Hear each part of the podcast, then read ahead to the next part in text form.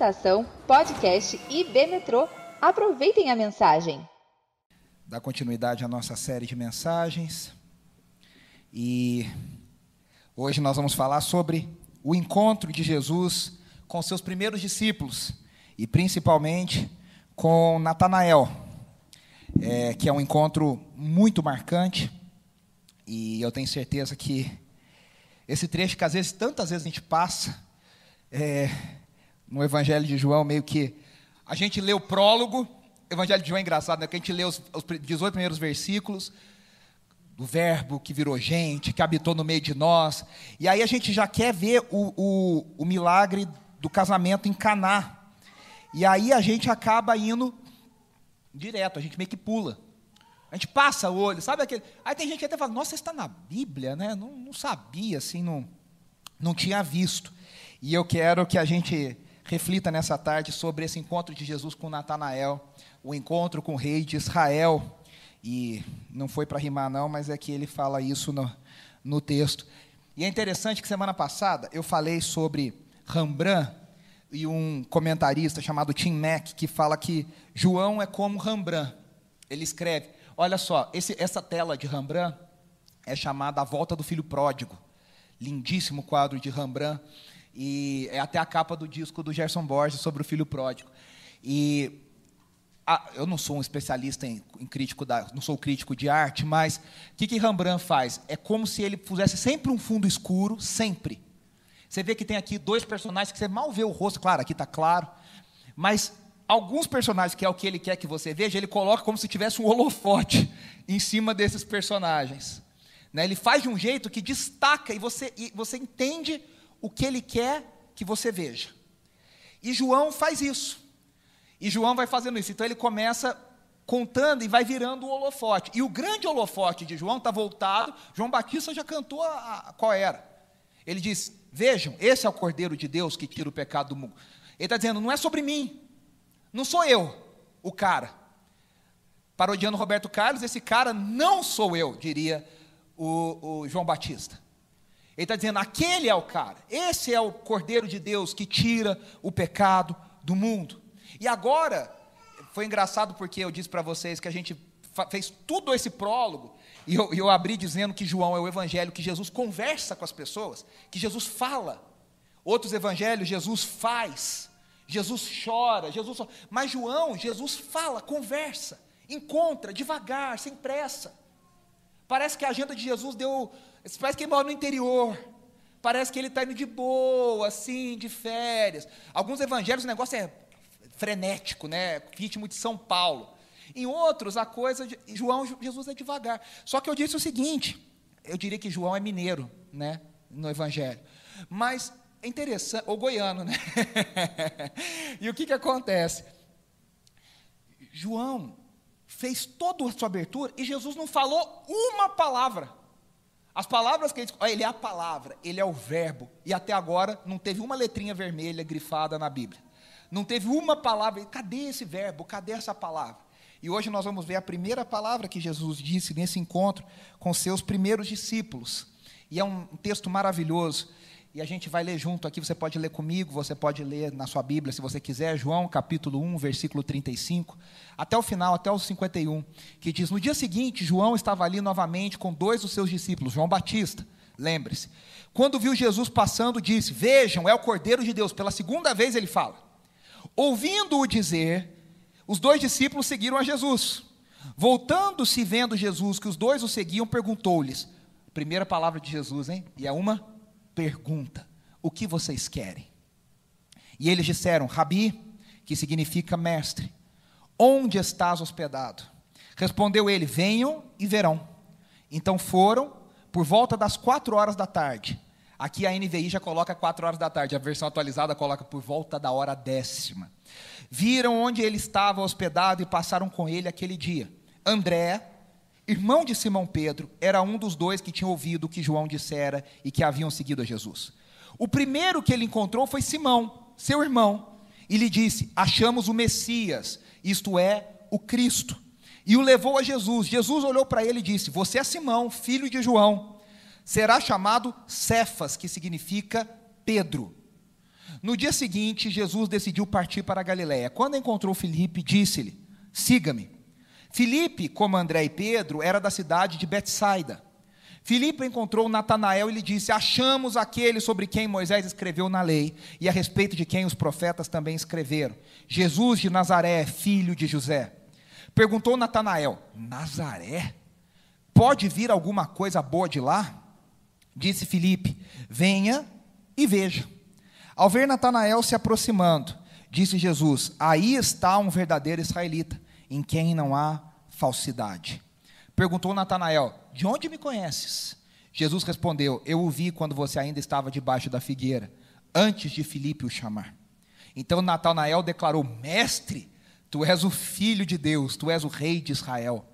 Jesus disse: Você crê porque eu disse que eu o vi debaixo da figueira? Você verá coisas maiores do que essas.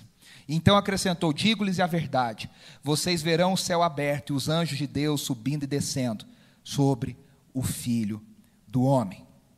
Sobre o filho do homem.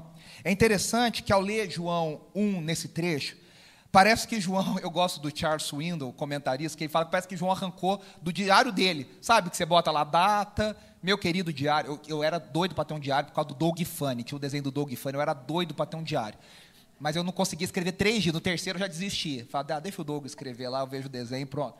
E é interessante que ele faz uma cronologia, e ele, ele cita isso. No, aqui no primeiro, de João 19 a 28, é o dia 1. Do João 29 a 31, 29 a 34 é o dia 2. 35 a 39, tudo do capítulo 1. Dia 3, do 40 a 42, dia 4.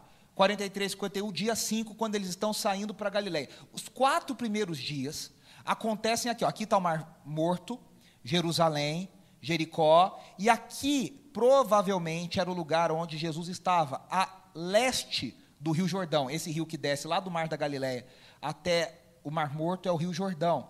Jesus provavelmente estava aqui, nesse lugar. E tudo acontece aqui nesses primeiros quatro dias. Depois, no versículo, no quinto dia, diz, no versículo 43, Jesus decide ir para Galiléia, ou seja, ir para o norte. Ele decide ir movido pelo Espírito. E a gente sabe que no capítulo 2 ele vai participar de um casamento em Caná da Galileia, onde está sua mãe. Sua mãe foi convidada. Né? Então, na região onde ele cresceu. E é interessante, né? Porque no primeiro dia, olha só, dia 1, um, quem assistiu aquele seriado 24 horas, né, que aparecia lá a hora, assim, tal, algum seriado para dia 1, um, dia 2, aquele filme 13 dias que quase mudaram o mundo, mudaram o mundo, da, do, da crise em, em, Cuba, fala isso também, né? Então aqui, ó, dia 1, João Batista anunciou a iminente revelação do Messias. Eis o Cordeiro de Deus que tira o pecado do mundo. Dia 2, João Batista reforça que Jesus é o Cordeiro de Deus. Dia 3 e 4, Jesus chama os cinco primeiros discípulos. E aí no dia 5, Jesus decide ir para a Galiléia. E aí em cada encontro, Veja, Jesus encontrou André, junto com um segundo discípulo que não é mencionado. De novo, eu já dei a dica para vocês. Todos os comentaristas dão essa dica. Quando o discípulo não é mencionado, no Evangelho de João, é o próprio João. Ele não fala o seu nome, ele não menciona. Ele diz: Jesus encontrou dois. Aí fala, encontrou André. E a pergunta para nós é: e quem que é o outro? Não sei se vocês sentiram falta lendo o texto. Fala assim, mas peraí, falou um, não falou outro. Quem que é o outro? Provavelmente é o próprio João. Depois, André, que é irmão de Pedro, vai lá e fala: Simão, nós encontramos aquele que a gente esperava. Então é o terceiro. E aí Simão vem e Jesus fala para ele: Ó, oh, você é Pedro, você é Simão, Cefas. E aí Pedro, é, João explica: para quem não era judeu, significa Pedro, pedra. E aí depois nós temos Filipe, que Jesus encontra, e nos dá muita explicação de como Felipe apareceu, mas Felipe apareceu na frente de Jesus. E Felipe chama Natanael. E é interessante porque as histórias são diferentes, mas tem o mesmo padrão. Qual é o padrão? Há um encontro com Jesus, há uma apresentação da verdade, há uma resposta do ouvinte e depois o discípulo decide crer. De novo, há um encontro, apresenta... e esse aqui é um padrão em todo o evangelho há um encontro com Jesus. Esse encontro com Jesus revela a verdade. A verdade há uma resposta do ouvinte. Com a mulher samaritana vai ser assim, com Nicodemos vai ser assim, com o cego vai ser assim. e depois há uma decisão do ouvinte de crer e seguir a Jesus. E aí é interessante que a história começa com João Batista falando. Presta atenção. Naquela época não existia universidade. Não tinha escola. Como é que as pessoas aprendiam? Elas seguiam um mestre. Um, toda vez que eu falo mestre, eu lembro do, do Golias falando, mestre, uau, uau. Lembra da próxima?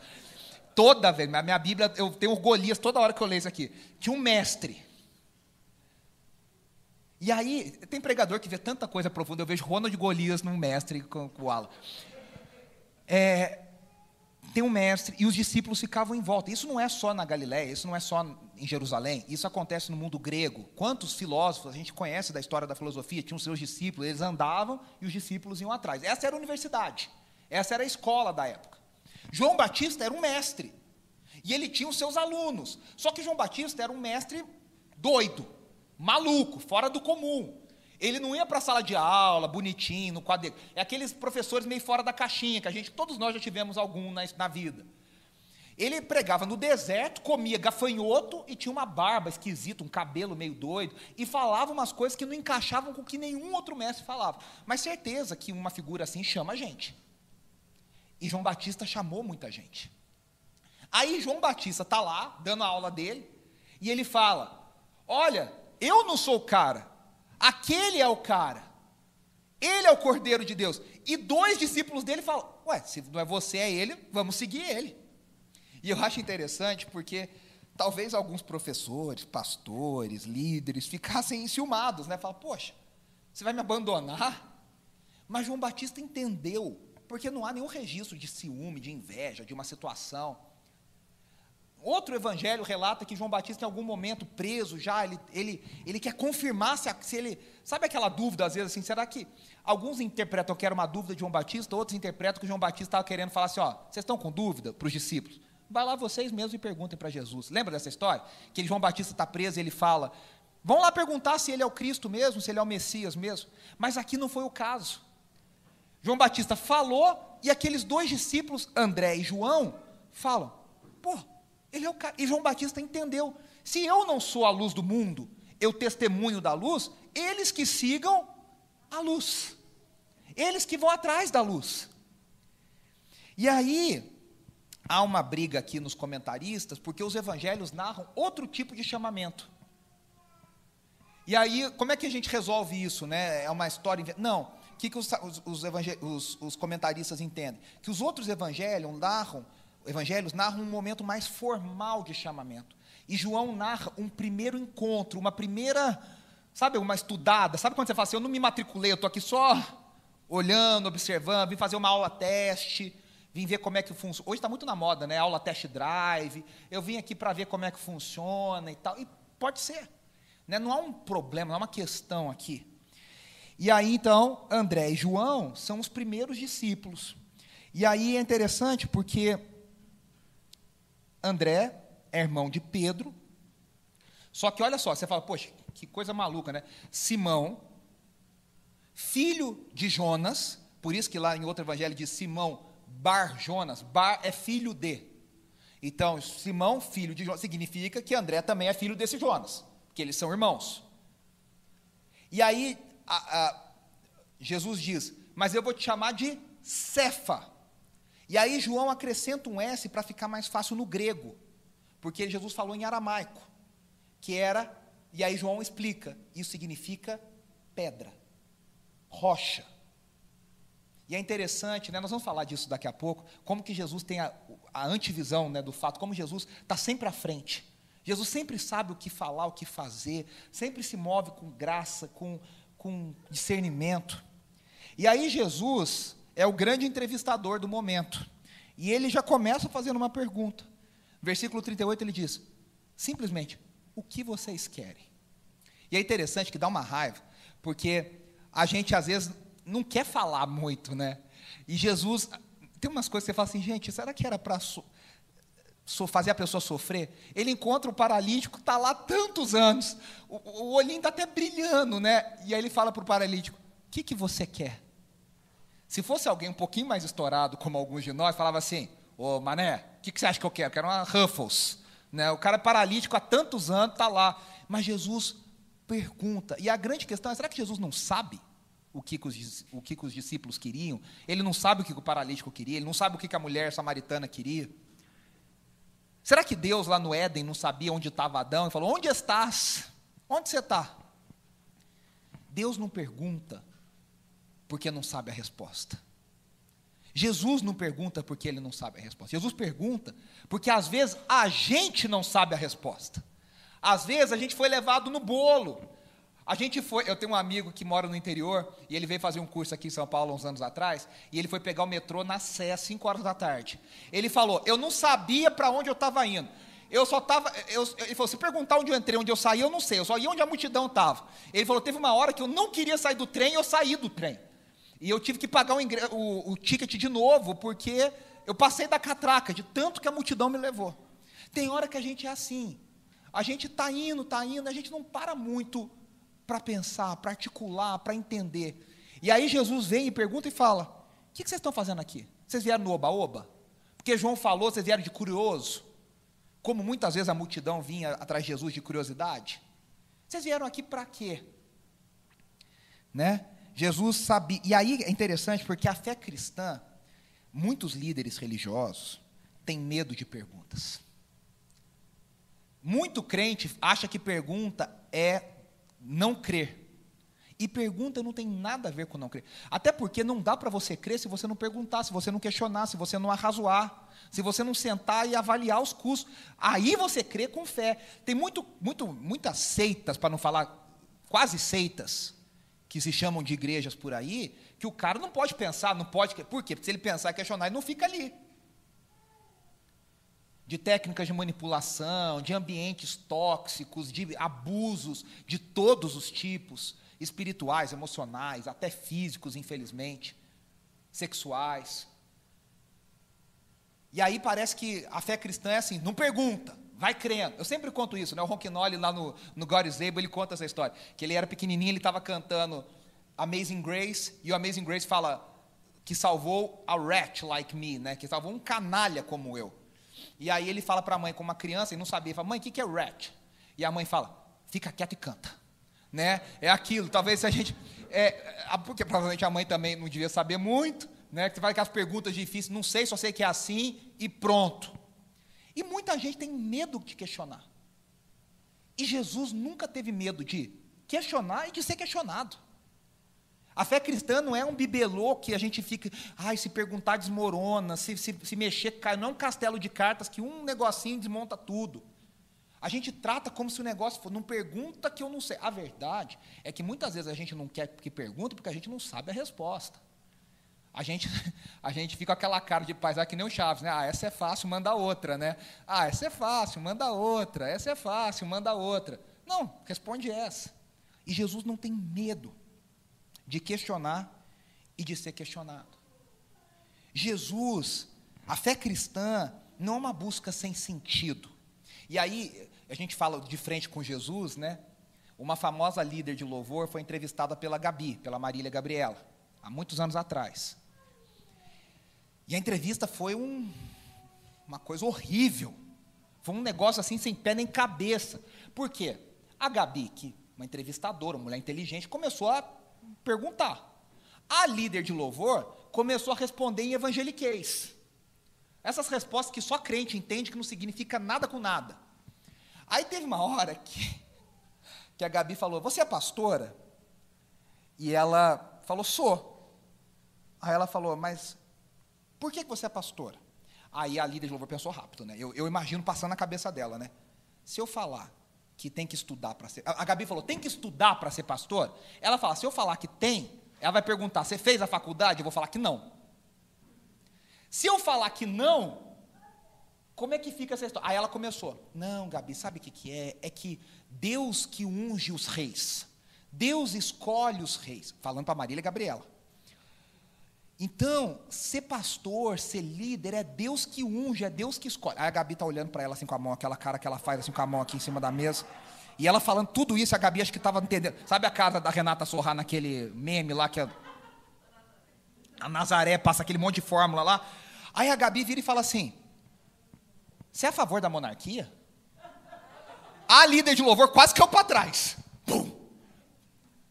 Que ela, ela falou tanto clichê evangélico que ela não entendeu que a Gabi pensou assim: ué, se Deus escolhe os reis, então os reis têm Deus atrás? Aí ela, oi. Aí a Gabi falou: quando nós derrubamos os reis, nós pecamos contra Deus? A menina ficou branca. Ela não sabia o que falar. Por quê? Porque a gente está acostumado com uma fé que fala nada com nada e, e, e não responde nada. Não tem explicação para nada. Ah, mas aceita, Deus fala assim.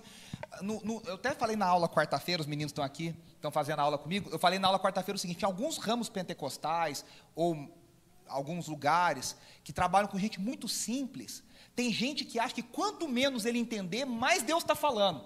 O crente pentecostal tem um jargão que eles falam, é mistério, né? É, é, quanto menos eu entendo, mais Deus está falando. Então, se eu não entendi nada, Deus falou muito. Porque Deus é assim, Deus é o cara que fala. A gente tem isso na sociedade, né? Pessoa inteligente, a gente que fala e eu não entendi nada. Eu acho que é justamente o contrário, né? Gente inteligente é aquele que sabe muito, mas tem uma capacidade de fazer você entender. A pessoa mais simples. Então Jesus questiona, não só agora, Jesus questiona muitas outras vezes a multidão indo embora. E ele fala: Vocês não querem junto? Vão, vão também. Jesus era duro nesse sentido. Né? E aí vem a pergunta: onde o Senhor está hospedado? O que, que é a pergunta deles? Onde o Senhor está que a gente quer estar tá junto? Onde o Senhor está hospedado significa queremos passar um tempo com o Senhor. E aqui fala da importância do discipulado. É interessante que no versículo 38 a 39, nos versículos, olha só, voltando-se Jesus e vendo Jesus que os dois o seguiam, perguntou-lhes: O que vocês querem? E eles disseram: Rabi, que significa mestre, onde estás hospedado? A palavra aqui é um verbo no grego, ah, que é o verbo meno. Eu não sei se fala, vai falar meno, menô, não sei. Que significa permanecer. O que os discípulos estão perguntando é: onde o Senhor está permanecendo? E aí eles respondem, ele responde: venham e verão. Então foram por volta das quatro horas da tarde, viram onde ele estava, permaneceram, permanecendo e permaneceram com ele. Ele usa meno três vezes. Onde estás meno? Viram onde ele estava meno e meno com ele aquele dia. O que, que significa isso? Por que esse verbo é tão importante? Porque esse verbo é um dos verbos mais importantes do Evangelho de João. Eu falei permanecer. Quem já a, a, tocou aqui que é o seguinte: quando Jesus ora, João 14, 15, 16, 17, Jesus diz: permaneçam em mim e eu permanecerei em vocês. Aquele que permanece em mim. E aqui João já começa a brincar com as pistas. Essa é aquele tipo de pista que você, quando lê de novo que você pesca, você já viu uma primeira vez, aí você vai pescando na segunda que ele está falando, onde o Senhor está permanecendo? Ele diz: venham e permaneçam comigo, estejam comigo. Esse é o discipulado com Cristo. E aí eu acho muito bonito, porque aqui nós temos um resumo da vida cristã. Jesus fala: venham, vejam e permaneçam. Isso é lindo, né? Olha, é, me arrepia. Venham, vejam e permaneçam. Essa é a nossa vida cristã. Um dia a gente veio a Jesus. Cada um tem uma história. Mas nós vimos, contemplamos a Cristo pelos olhos do Espírito. E aí, pela graça de Deus, nós permanecemos. A fé cristã não deve ser vivida à distância. Eu sou crente aqui de longe. Eu estou seguindo. Eu estou seguindo a Jesus Cristo. Mas bem de longe, aqui no fundo, assim. É aquele crente mundano, né, que fica, fica aqui assim, encostadinho, ele fica assim, grudado, porque ele tem um medo de falar tchau para o mundo, de falar tchau para as coisas da vida. Então ele segue de longe, não perde de vista, porque tem medo de ficar de fora, mas fica bem longe. A vida cristã não foi feita para isso. A vida cristã foi feita para ser vivida de perto. Jesus não tem mistério. Aquele mestre que vem, aparece, ninguém sabe de onde vem, ninguém sabe para onde vai, ninguém sabe onde ele mora, o que come, como diria o Globo Repórter, né? onde vive, o que come, o que fazem. Não, Jesus fala: vocês querem vir? Vem, vamos lá em casa. Ele abre a porta. Ele fala: olha, vamos lá. A gente estava conversando aqui mais cedo sobre as. Antes do culto começar, sobre algumas pessoas que são muito famosas, muito conhecidas, são muito simples. E eu sempre conto sobre uma pessoa que é, eu tenho a graça de Deus de ser muito amigo, e essa pessoa é muito conhecida no meio evangélico brasileiro. E a última vez que eu tive na casa dela, descobri que ela faz a faxina na casa, estava fazendo um pão de queijo, você já sabe que é em Minas Gerais, estava fazendo um pão de queijo para nós. Gente normal, com vida normal, com, sabe, sem luxo, sem. Essa semana foi a semana Silvio Santos por uma série de motivos, né? Aliás, rapaz, que medo. Não corei tanto essa semana, Senhor, tira aquele homem do hospital. e recebi tanta mensagem, não sei porquê, tanta. Pessoal, você está bem? Aí o outro falou assim: olha, melhor se preparar. Porque pode ser que o Silvio esteja indo embora. Eu falei, não, está amarrado. É, aí o que, que acontece? No dia que alguns de vocês sabem a história, que eu fui encontrar com ele, eu falei, ah, porque ele estava lá e ele saiu dirigindo o carro. Todo mundo fala, o Silvio Santos dirige o próprio carro. E aí passou um documentário sobre ele domingo, né, passado, e as filhas falam assim: meu pai gosta de ir para os Estados Unidos porque lá ele pode ser gente. Ele gosta de ir no supermercado, lavar louça, passear, ir na Disney, ficar na fila. E eu fico pensando, né, quantos de nós pagariam, uma vida para ser diferente? E ele, que é o cara, quer ser gente. Jesus é esse cara, Jesus chama para estar perto. Andar com Cristo é andar perto dele, é andar junto dele. Não existe vida cristã longe do Messias. Não existe vida cristã longe daquele que Deus escolheu para ser o nosso Salvador. A vida cristã é feita para ser vivida perto de Jesus. Eu acho assim que às vezes a gente se contenta tanto com uma vida cristã tão vazia. E todos nós já passamos aqui uma longa estrada, talvez, tão formal, tão distante. Aqueles cultos que a gente vai, que a gente vai por formalidade, quase para preencher a carteirinha ali, o olerite espiritual ali, o, o, o ponto espiritual para receber o seu olerite depois. Mas você não tem expectativa nenhuma de encontrar com Deus, de falar com Deus, de ouvi-lo, não tem nada, você só quer cumprir tua, tua, tua, tua tarefa ali. Andar com Jesus é andar perto de Jesus. Tem uma música do Renascer Praise que diz: Andando com Jesus não há perda, só cobrindo os espaços, só abrindo espaço para o novo de Deus, tirando o velho para que venha o melhor. A gente anda com Jesus, a gente vai só descobrindo o novo de Deus, a novidade de Deus, as coisas que Deus vai mostrando, vão fazendo, vai fazendo novas todos os dias. Vejam, venham, vejam e permaneçam. O resumo da vida cristã: andar com Cristo, andar perto de Cristo, andar com Jesus. Tem uma série muito legal, tenho falado dela, a gente começou a assistir, não terminamos ainda, chamada The Chosen. Sei, alguém já assistiu The Chosen? Maravilhosa. É uma série americana feita com financiamento coletivo. E tem a legenda em português, tem a legenda em vários idiomas. Agora já está na segunda temporada, que é a história de Jesus, o escolhido. Na verdade, a série é ah, sobre ele e sobre o povo de Deus. E aí, os primeiros episódios, vou dar spoiler porque é a história de Jesus. Os primeiros episódios, Jesus não faz nada extraordinário. Ele gasta um tempão com um bando de crianças, ensinando aquelas crianças, discipulando aquelas crianças. E aí a gente falou, a Andressa falou assim: puxa, é tão legal a gente pensar que Jesus realmente pode ter feito isso. O que Jesus fez de que nasceu até os 30 anos? De ter gastado tempo com criança, com idosos, de ter conversado, de ter sentado. E a gente não pode perder de vista, meus irmãos, que esse Jesus que viveu ali ainda está vivo. E de uma forma muito especial nós podemos estar perto dele, estar junto dele. E aí é interessante que André fala para Simão: achamos o Messias. Messias é a palavra para Mashiach, que significa ungido, o escolhido, aquele que viria para libertar Israel na chamada expectativa messiânica dos seus opressores. O Mashiach, o Messias, não era Deus, o Messias era uma figura que viria como descendente de Davi, ou seja, o que, que é a ideia de que ele viria como descendente de Davi? Que ele seria poderoso para destruir os inimigos de Israel. E quais eram os inimigos de Israel? Muitos. A Babilônia, depois a Babilônia a Pérsia, depois da Pérsia a Grécia, depois da Grécia os Ptolomeus, depois dos Ptolomeus os romanos. Onde está tudo isso? Entre Malaquias e Mateus. Naquela Bíblia, naquela folha que você vira na Bíblia, aconteceram 400 anos de guerras e guerras e guerras e guerras.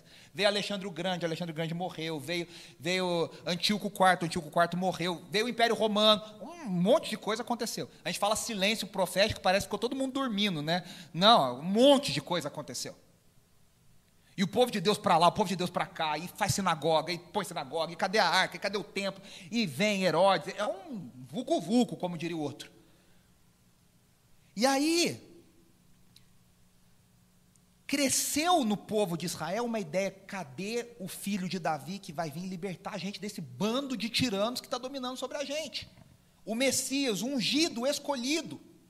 E aí criava-se, criou-se a expectativa do chamado, da chamada esperança messiânica, o Messias que vai surgir. Jesus foi só um de vários outros que apareceram. Vários outros que apareceram. A maior prova está lá em Atos, quando Gamaliel fala para o Sinédrio: Ó, esse é mais um, só que é o seguinte: se ele for mais um, vai sumir como os outros sumiram. Se for de Deus, a gente não quer estar tá contra. É o chamado princípio de Gamaliel, né? Se algo for de Deus, vai permanecer. Se não for, vai embora. Então Jesus foi mais um. E, então, veja, havia essa coisa: onde ele está, como é que ele é, onde ele vai aparecer, quem é esse Messias? E quando João dá a senha, veja, até João Batista, eu falei semana passada, ele sabia que algo estava para acontecer, mas ele precisou de um sinal. Qual foi o sinal? A pomba vindo sobre Jesus. Ele fala: O Espírito havia me dito, aquele sobre quem vier a pomba, esse é o Messias. João Batista viu a pomba, ouviu a voz, esse é o meu filho amado, em quem eu tenho alegria.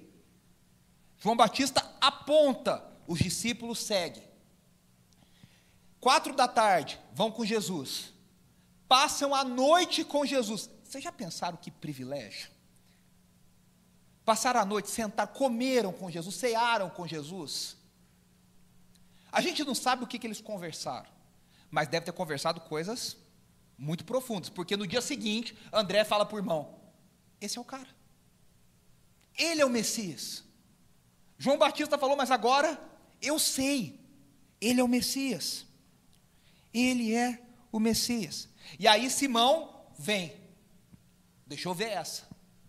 E aí quando ele vem, Jesus diz para ele: Seu nome agora é Cefas, rocha, pedra.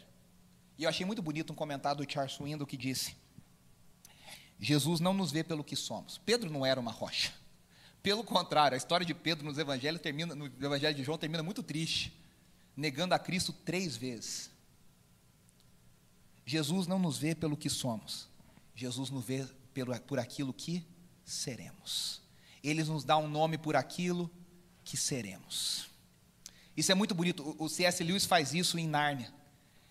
Ele chama lá os, as crianças por nomes e as crianças falam, né? Mas a gente não é isso. E Aslan fala, mas vocês serão. Às vezes a gente olha, a gente fala, poxa, eu sou fracassado. Eu sou incrédulo eu sou um pecador miserável. Mas Jesus olha para nós com um olho que só Jesus tem, e ele vê em nós algo que a gente não vê. Que só a graça dele e a obra dele, não estou aqui falando que você pode, você é maravilhoso, que você tem a força dentro de você, não. A graça de Deus vai produzir algo dentro de você. E ele vê algo em você que só ele pode fazer. E quando ele chama, ele diz lá no início: Pedro, você Simão, você é Pedro, você é pedra.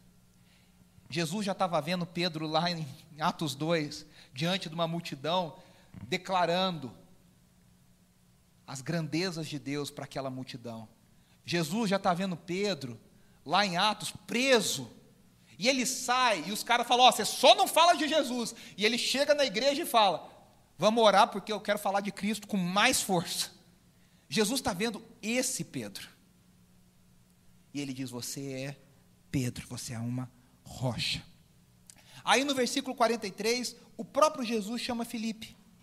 E aqui nós estamos vendo o prólogo se cumprindo, o que nós falamos semana passada, lembra?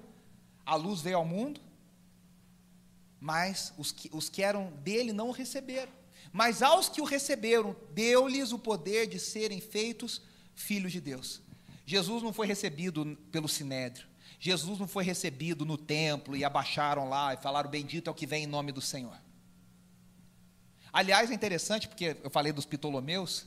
Judas Macabeu, que venceu os Ptolomeus e deu origem à festa do Hanukkah, no dia 25 de dezembro, ele foi recebido em Jerusalém com ramos e com entrando em Jerusalém no jumento e a multidão gritava para ele: Bendito é o que vem em nome do Senhor. Eu acho que a gente viu isso depois de novo.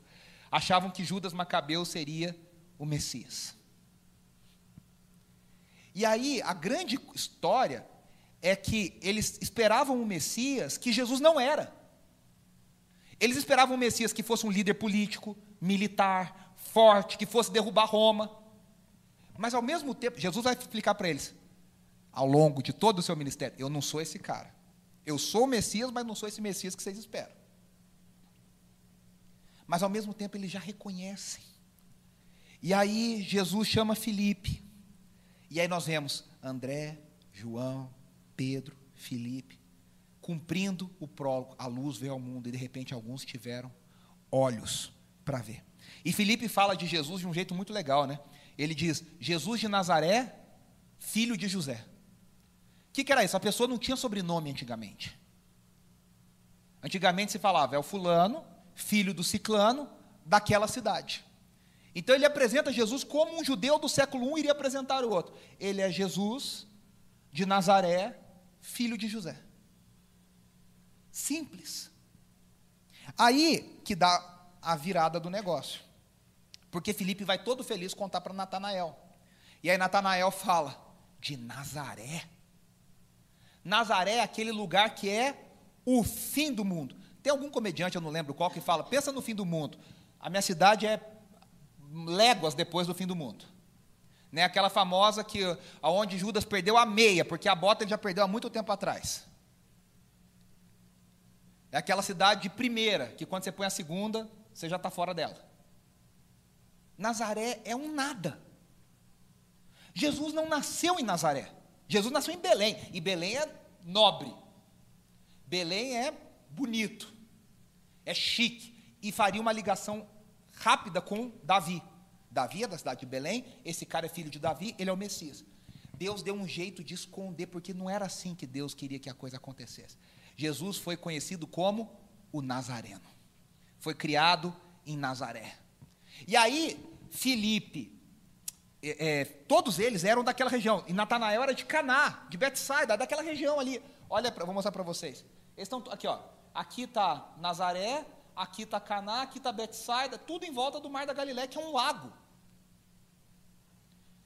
Aí ele, ele, que já não é, ele é no lugar meio mais marromenos, mas ele acha Nazaré pior ainda. E ele fala: Nazaré? Que história é essa de Messias de Nazaré? É aquela prepotência intelectual, sabe? Aquele snobismo, aquele elitismo que a gente fala. Mas eu, eu, me, eu não me esqueço. Deus dá umas no, na gente, né? Eu fui para Moçambique em julho de 2018 com o pessoal da EBNU. Nós fomos numa missão lá chamada Missão Arco-Íris, maravilhosa, dirigida por uma missionária chamada Heidi Baker, muito conhecida no Brasil e no mundo, mas ela é extremamente pentecostal, mas muito, muito. Ela é, vamos falar o português claro, ela é maluca, maluca, ela é louca. Basta dizer que ela é uma americana loira, branquinha, mora lá em Moçambique há não sei quantos anos, entra no meio das tribos, das. Gente, lá tinha gente sendo decapitada alguns quilômetros para cima por uma tribo muçulmana. E ela vai, e ela destaca, né, porque ela é a única loira no meio daquele povo negro. E ela vai, ela é maluca. Aí ela fal, falaram assim: eu estava com o saião e falaram, a Raid Baker vai pregar, ela pediu para você cantar um louvor, ela pediu para cantar Poderoso Deus em português, cantei, e ela vai pregar. E eu fiquei pensando, ah, vamos ver a pregação. Eu olhei para o Sayão, olhei para a Hyde Baker, falei, é, vamos ver e tal. Não esperava nada. Aquele povo é simples, simples, simples. Quem não foi para a escola não fala português, fala os dialetos deles. Aí ela pegou falou assim: botou um monte de mulher que nunca tinha ido para a escola sentada no chão. Falou: eu preciso de alguém que traduza do meu português para elas.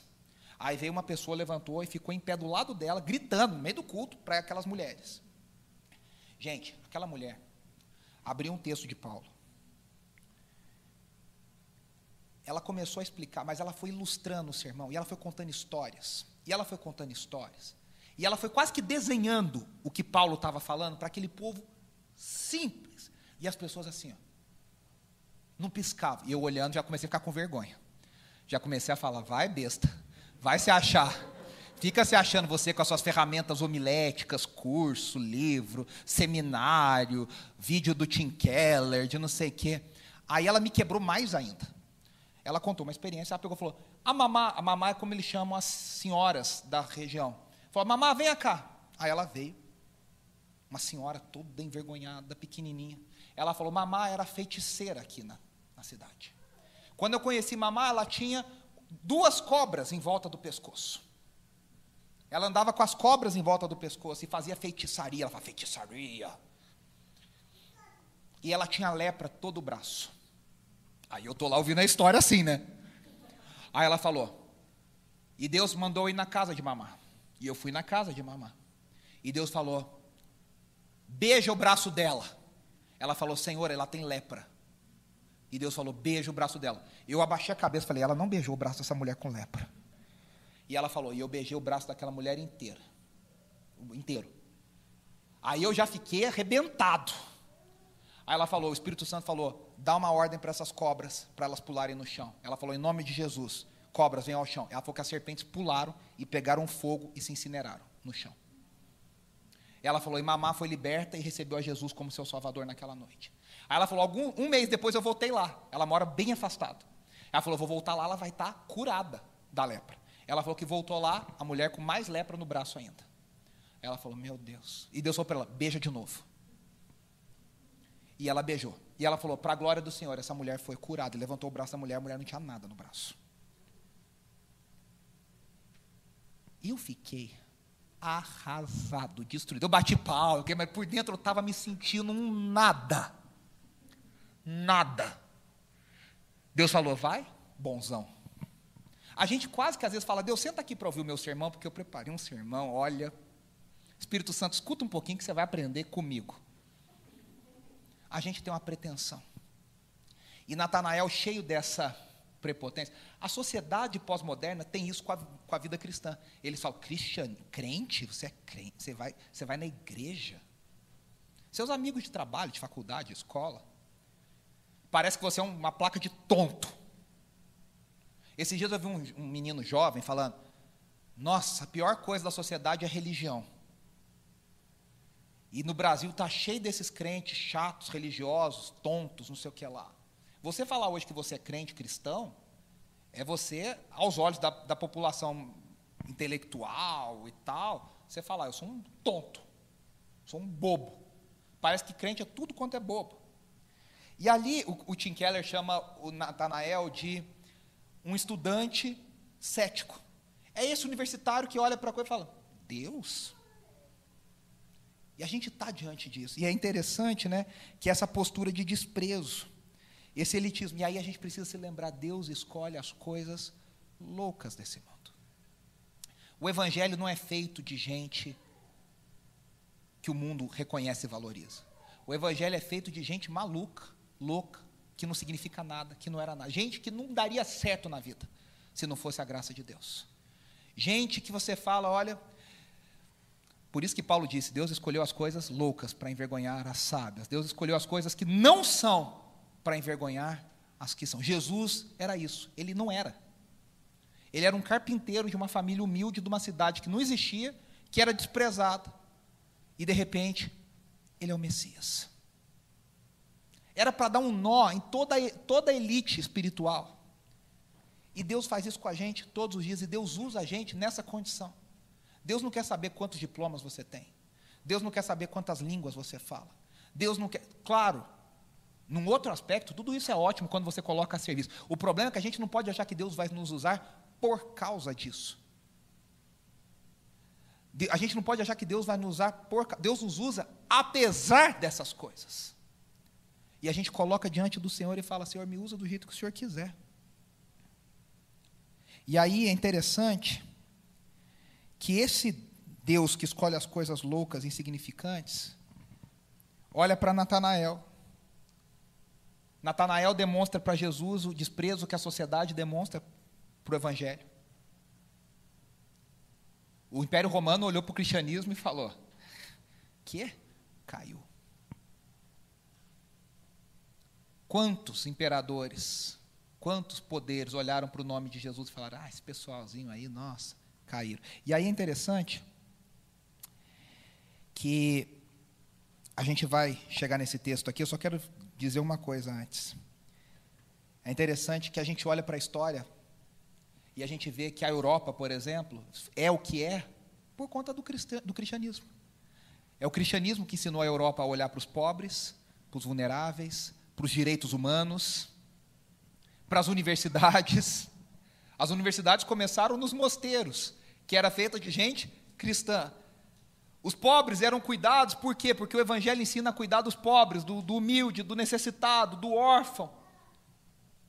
O mundo só é o que é. é teve uma história aí do intelectual conversando com o cara, e o cara falou assim: ah, o cristianismo não serve para nada, isso aí é uma invenção, não sei o que. O cara falou: você só tem direito de falar isso porque o cristianismo te garante liberdade de expressão numa sociedade como a nossa. Você só pode falar isso porque o cristianismo fundou a nossa sociedade como ela é. Você pode discordar do cristianismo porque ele te deu a base para ter liberdade de expressão. A fé cristã é a base da nossa, os chamados valores judaico-cristãos. E aí, Jesus fala que viu Natanael debaixo de uma figueira. O Talmud, que é uma coletânea de coisas sobre a vida prática do judeu, encorajava os homens a meditar na Torá, na lei do Senhor, debaixo das árvores, e menciona debaixo de uma figueira. O que, que Jesus está falando para Natanael? Ele está dizendo: Eu vejo que você é um cara que busca a lei de Deus, você está interessado na lei de Deus, você quer. Quando ele diz eu te vi debaixo da figueira, é mais do que uma revelação. Jesus está dizendo: Eu sei que você tem um desejo. E é interessante porque Natanael, Nicodemos e a mulher samaritana são três encontros de Jesus que são pessoas que estão querendo uma resposta. E é interessante, né, porque Natanael que desprezou, por trás daquele desprezo tinha um desejo de resposta. As pessoas às vezes desprezam com medo de revelar que elas querem respostas que elas querem ser encontradas por Deus, que elas querem algo para se apegar. E aí Jesus fala para ele: Eu te vi lá debaixo da figueira. Eu sei que você é um cara zeloso. Eu sei que você é um estudioso da palavra. Eu sei que você é um cara que busca a Deus. E você quer respostas. Jesus compreendeu que Natanael não estava preparado para entender que Jesus era o Messias. Porque ele tinha uma série de pressupostos diferentes. Jesus teve paciência com Natanael. A gente é muito sem paciência, né? A gente quer a coisa para ontem. A gente olha e fala assim, meu amigo, você tem que fazer essa aula aqui, entender que é isso, responder isso aqui, doutrina tal é tal, resposta tal é tal. A gente não tem paciência em discipular as pessoas, porque as pessoas dão trabalho. A pessoa anda dois para frente, cinco para trás. A gente está tendo uma, um, um, intensivão com a Suquita lá em casa. Um cachorro. E está ensinando para a gente. Ela melhora, ela, ela dá muita dificuldade para passear com o bendito do peitoral. Aí um dia ela finge que gostou, a gente se anima.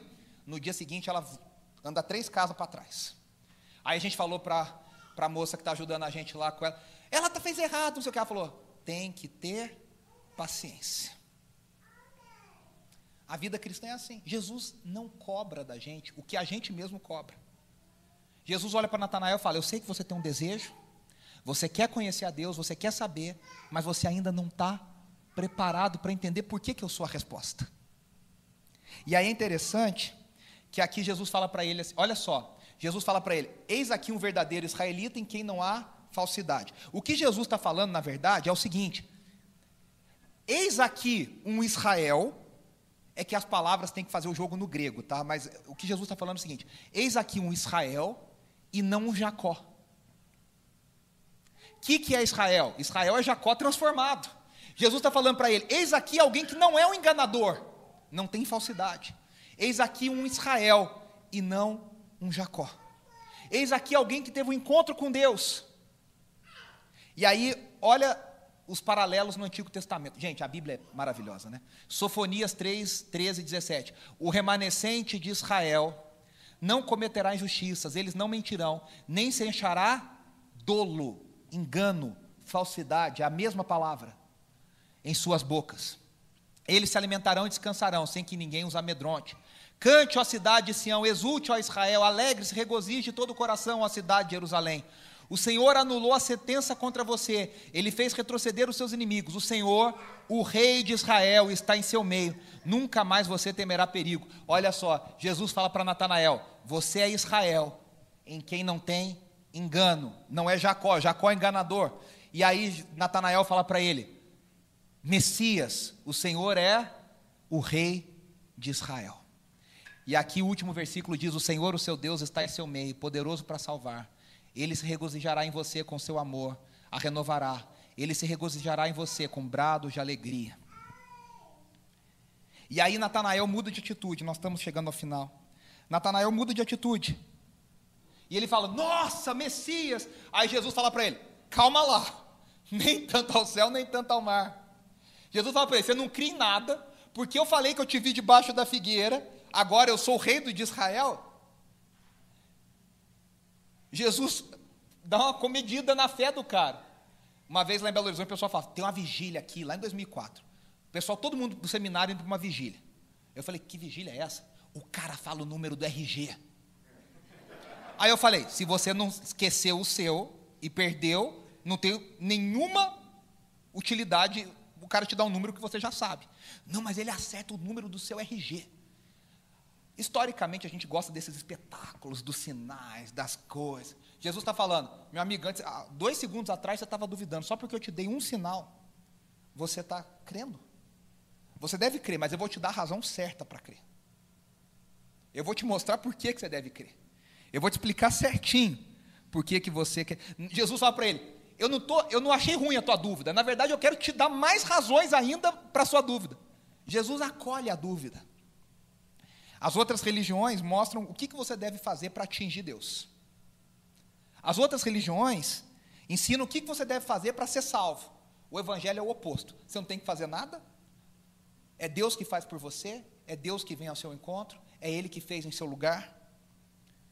Ele fez no nosso lugar. O cristianismo entende a sua fragilidade. E por isso nós necessitamos de um Salvador. E aí Jesus é isso, né? Jesus vai dizer: Eu sou o Messias. Deus, e aí que é a grande questão, porque o Messias era um ser humano que era um líder militar. Jesus vai falar: Eu sou o Messias, mas eu vou libertar Israel de um jeito muito diferente do que você imagina, porque eu sou o próprio Deus. E aqui a cabeça de Natanael faz assim.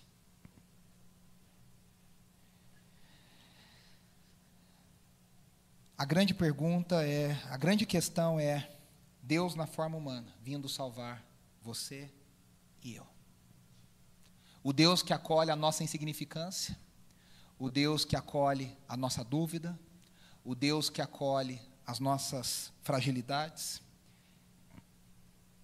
E para o mundo e para nós, a grande pergunta é se a mensagem de Jesus, filho de José, da humilde cidade de Nazaré, mudou a história do mundo. Olha a história. Antes de Cristo, depois de Cristo. Por que, que a gente não tem que parar e considerar? Ouvir essa história, fazer parte dessa história. Toda vez que eu tenho umas, umas crises de dúvida, assim, de fé, eu penso e falo, gente, será que eu estou maluco? Mas aí eu olho para trás e falo, se eu estou maluco, tem tanta gente maluca junto comigo nessa história. A história foi mudada por um carpinteiro, por um cara simples que não era para ser nada. E aí Jesus fala para Natanael: Você vai ver coisas maiores do que essas. Jesus responde para Natanael dizendo o seguinte: Eu sou filho do homem. E ele faz uma e ele faz, ele vai dizer os anjos subindo e descendo. Ele faz referência à escada que Jacó sonhou em Gênesis 28. O que, que Jesus está dizendo para Natanael? Natanael, eu sou isso que você está pensando e eu sou muito mais. Eu sou filho do homem de Daniel 7 a resposta para os impérios da terra. E eu sou a escada de Jacó. O que, que significa a escada de Jacó? Significa um lugar onde céu encontra terra. Jesus está dizendo: Eu sou o lugar onde céus e terra se encontram. Eu sou o lugar onde céus e terra se beijam. Em mim anjos sobem e descem. Em mim eu sou a ligação de céu e terra. Por isso que Jesus disse: Você verá coisas maiores do que essas. E aí eu quero encerrar com essa palavra para o nosso coração. Jesus sempre vai ser muito mais do que aquilo que nós esperávamos. Você vai a Jesus buscando algo, ele vai ser aquele algo e muito mais. Ele vai ser sempre muito mais. Não tem fim, a sua pessoa é única, o seu ministério é maravilhoso, a sua palavra é riquíssima. Jesus é mais. É uma fonte inesgotável de conhecimento, de vida, de paz, de esperança. Não tem como você falar, agora eu já sei tudo. Você verá coisas maiores do que essa. Que nós sejamos Natanaéis. Mas que Deus, que estejamos abertos para Jesus falar conosco e mostrar que a gente vai ver coisas ainda maiores. Ainda maiores. Vamos orar? Senhor, nós apresentamos a nossa vida nas tuas mãos. Obrigado porque o Senhor nos entende. O Senhor acolhe a nossa dúvida, o Senhor acolhe a nossa fragilidade, o Senhor acolhe a nossa insignificância. Obrigado porque em Ti nós temos sentido, obrigado porque nós somos chamados a caminhar perto, perto de Ti. Como diz o hino, mais perto eu quero estar de Ti, meu Deus, mais perto. O Senhor não coloca uma distância, o Senhor não fica abençoando de longe, o Senhor nos chamou para perto. Que nós sejamos teus discípulos e, acima de tudo, que nós sejamos discípulos que fazem discípulos que falam da esperança, que falam para outros, que, que querem compartilhar dessa esperança, de que a única resposta para esse mundo, apesar do desprezo, apesar do elitismo, apesar dos intelectuais que se acham, a única resposta para esse mundo continua sendo Jesus Cristo e Ele crucificado.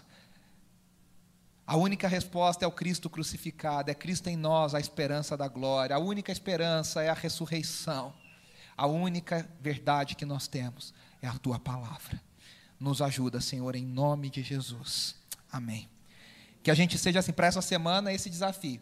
André descobriu, já falou. Felipe descobriu, já compartilhou. Discípulos geram discípulos. Que a gente seja desses, de discípulos que andam perto de Jesus, que querem que mais gente esteja perto de Jesus, compartilhando vida, compartilhando esperança. Que o Senhor Jesus abençoe a sua semana, a sua vida, a sua família, te guarde de todo mal, te dê discernimento, que nós sejamos realmente dirigidos em cada passo por Deus em cada momento. Um grande abraço, Deus abençoe você que estava com a gente na transmissão, Deus abençoe. Até a semana que vem. Tchau, tchau.